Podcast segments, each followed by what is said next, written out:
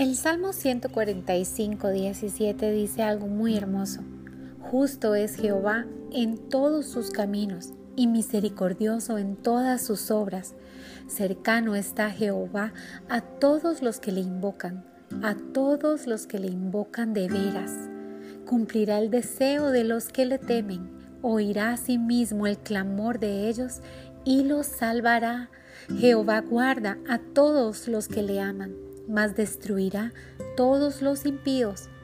La alabanza de Jehová proclamará mi boca y todos bendigan su santo nombre eternamente y para siempre. Cómo nos conviene en verdad buscar la presencia de Dios y saber que Dios es el que está en nuestro equipo no tenemos que tener temor de lo porvenir, no tenemos que tener temor de malas noticias, tan solo debemos saber que tenemos un poderoso Dios que da la cara por cada uno de sus hijos. Darle lugar a Dios siempre va a ser la mejor decisión que podamos tomar en cada uno de los pasos que tengamos que dar. Justo es Él y nosotros como sus hijos tenemos la bendición de esa justicia, ese manto de justicia que nos cubre y que nos recuerda que no estamos solos, que su protección está con nosotros, donde quiera que estemos y a donde quiera que vayamos.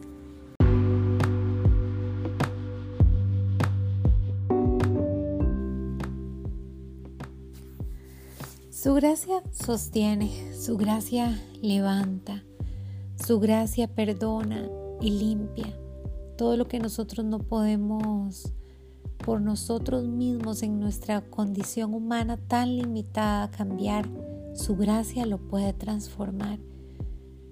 Muchas veces estamos caídos, otras estamos contentos, otras vivimos circunstancias o estaciones que son más fáciles o difíciles que otras. Pero su gracia siempre está con nosotros acompañándonos, siempre está con nosotros guiándonos. La palabra nos dice, bástate en mi gracia, porque mi poder se perfecciona en tu debilidad. Esa es una realidad bíblica. Cuando no tenemos fuerzas para seguir, cuando no tenemos fuerzas para avanzar, la gracia de Dios es la que viene con su misericordia y nos abraza y nos recuerda que en el poder del Todopoderoso podemos alcanzar lo que en nuestra limitada humanidad jamás podríamos. Él nos levanta y nos restaura, nos vivifica y nos recuerda sus promesas. Esa gracia es perfecta.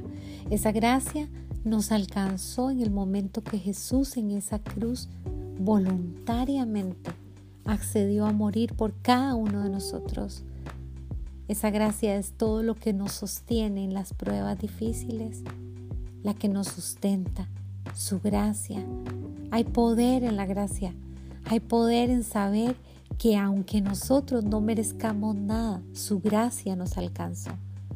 No podemos olvidar eso y no lo podemos dejar pasar porque la realidad de la vida de un hijo de Dios, la realidad de la vida de un cristiano, que sin duda es de las cosas más difíciles, decirse cristiano, ser cristiano, debemos recordar que esa gracia está ahí para nosotros, para alcanzarnos y para fortalecernos. Ser cristiano no es fácil. Ser un buen cristiano todavía es menos fácil. Pero la realidad es que cuando la presencia de Dios viene a nuestras vidas, aunque estemos caídos, esa gracia de su amor es la que nos va a levantar en el poderoso nombre de aquel que voluntariamente se entregó para que nuestras vidas fueran transformadas y nunca más, nunca, nunca más fueran igual.